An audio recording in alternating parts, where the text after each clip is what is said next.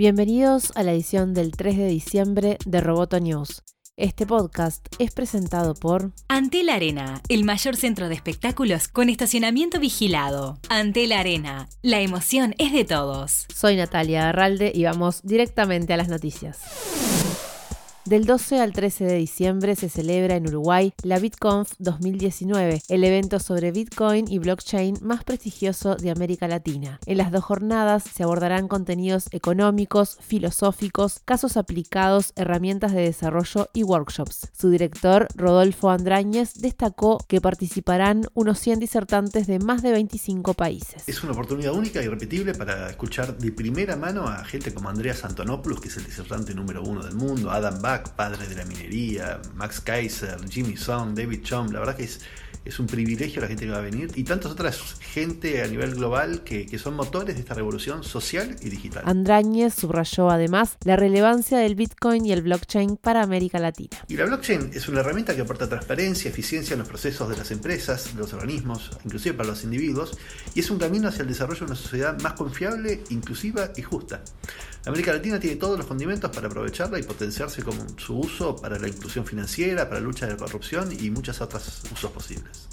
YouTube cambió su política respecto a la violencia en los videojuegos y ya no restringirá todo el contenido violento a los menores de edad. Sin embargo, YouTube aclaró que aunque no se restrinja la edad, la representación gratuita de violencia podrá seguir siendo limitada dependiendo de la situación. Si el contenido se centra únicamente en algo sangriento como desmembramientos, decapitaciones o exhibiciones de cadáveres humanos con lesiones graves, es probable que sufra restricciones de edad. Sabemos que hay una diferencia entre la violencia en el mundo real y la violencia con guion o simulada, como lo que ves en películas, programas de televisión o videojuegos, por lo que queremos asegurarnos de que estamos aplicando nuestras políticas de contenido violento o gráfico de manera consistente, dijo un representante de YouTube en una publicación de la compañía.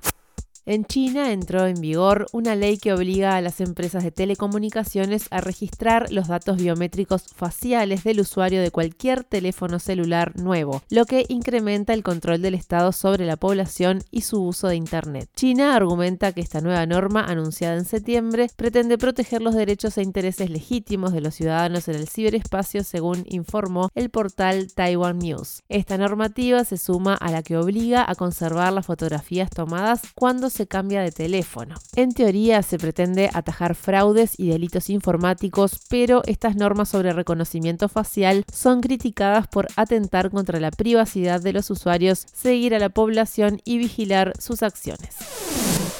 Roboto News es parte de Dobcast. Te invitamos a seguirnos en www.amenazaroboto.com, arroba amenazaroboto y facebook.com barra amenazaroboto. Roboto News fue presentado por Antel. Hasta la próxima.